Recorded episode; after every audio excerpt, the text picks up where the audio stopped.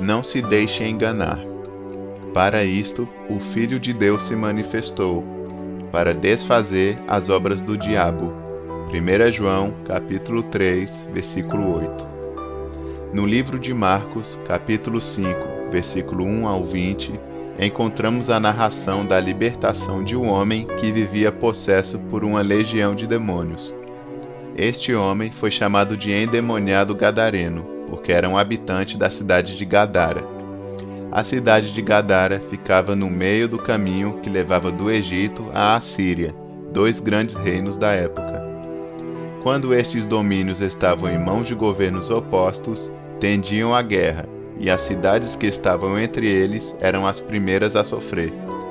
E o gadareno, certamente, na sua não compreensão do sofrimento, não conseguiu perdoar, nutrindo em si mesmo o desejo de vingança odioso contra o sistema de dominação que não se importava com os cidadãos, apenas com o poder. Só que o ódio abre portas que o mal se alimenta e usa para possuir e subjugar a vontade humana, roubando a liberdade. O trabalho do inimigo é enganar e dominar o intelecto humano e fazer do dominado um vaso para desonra. O gadareno era a pura expressão do ódio incompreensível que aqueles espíritos malignos nutriam contra Deus e toda sua criação. Isso fazia com que ele andasse loucamente pelos sepulcros e que ferisse a si mesmo, numa tentativa de humilhar, rebaixar desonrar e destruir a imagem de Deus.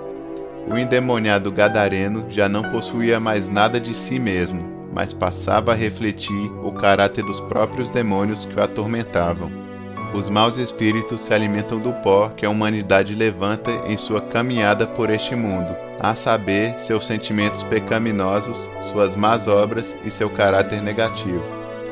Não permita que no seu coração habite sentimentos negativos, nem amor excessivo aos bens perecíveis deste mundo, mas guarda o teu coração do mal. Ame, tenha paz, perdoe.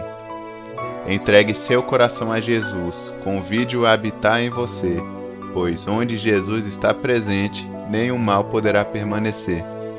Sobre tudo que deves guardar, guarda o teu coração.